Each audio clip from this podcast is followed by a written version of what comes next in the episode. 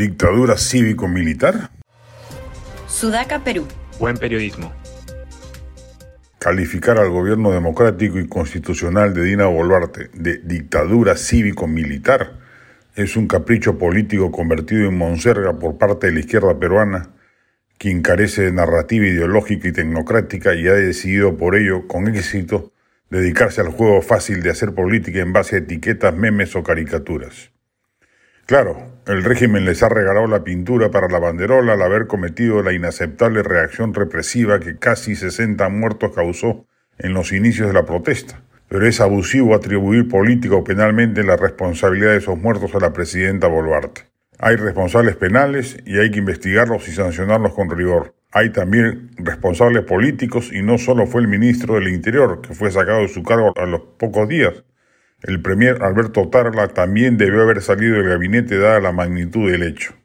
Pero de ahí a sostener que en el Perú la democracia ya no existe, que no hay independencia de poderes, que el Congreso no funciona autónomamente del Ejecutivo, se zurró en su pedido de adelanto de elecciones, es un despropósito intelectual que solo busca lemas de propaganda que alienten el activismo de la protesta y que lamentablemente son creídas por un sector de la población.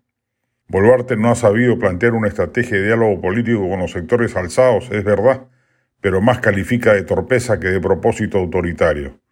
Nos han calificado internacionalmente como régimen híbrido, cosa que también utiliza la izquierda como munición, pero cuando se lee correctamente el informe que otorga esa calificación, uno se percata de que ello es principal responsabilidad de los estropicios cometidos por Pedro Castillo, incluyendo su mamarrachento intento de golpe de Estado antes que del gobierno actual.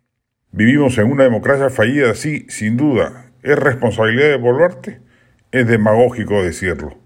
Es culpa de los mediocres gobiernos de la transición que no hicieron reforma política alguna, incluyendo las políticas electorales, que hubieran afianzado la precaria democracia que nos gobierna y que solo puede exhibir como galardón la sucesión constitucional ininterrumpida desde el 2001. La del estribo, han repuesto, y es imperdible verla para los amantes del teatro, la obra clásica La vida de sueño de Pedro Calderón de la Barca.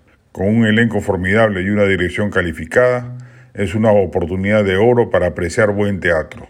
Va en el municipal del 23 de marzo al 9 de abril, de jueves a domingo.